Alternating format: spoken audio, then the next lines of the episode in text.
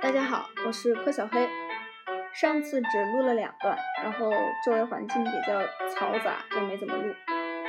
今天我们来说它后面部分，阿拉伯中东。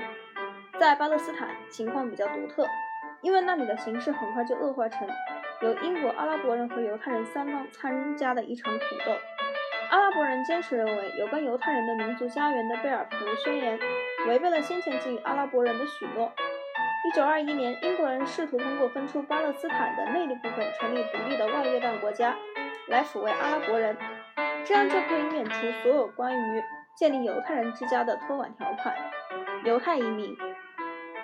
一九二零年，犹太殖民者在前往巴勒斯坦定居点的途中，大家可以去网上搜一下图片。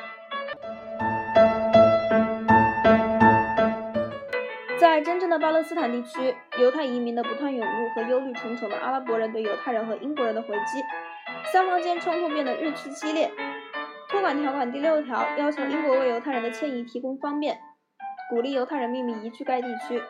同一条款中还规定，居民中其他几部分人的权利和地位将受到保护。显而易见，英国人当时认为这两条规定未必自相矛盾。他们预料犹太人的迁移永远不会到达侵犯阿拉伯人的权利和地位这样的程度。他们未能预见到1933年希特勒上台将产生的影响。犹太移民从1932年的9553人猛增到1935年的61854人。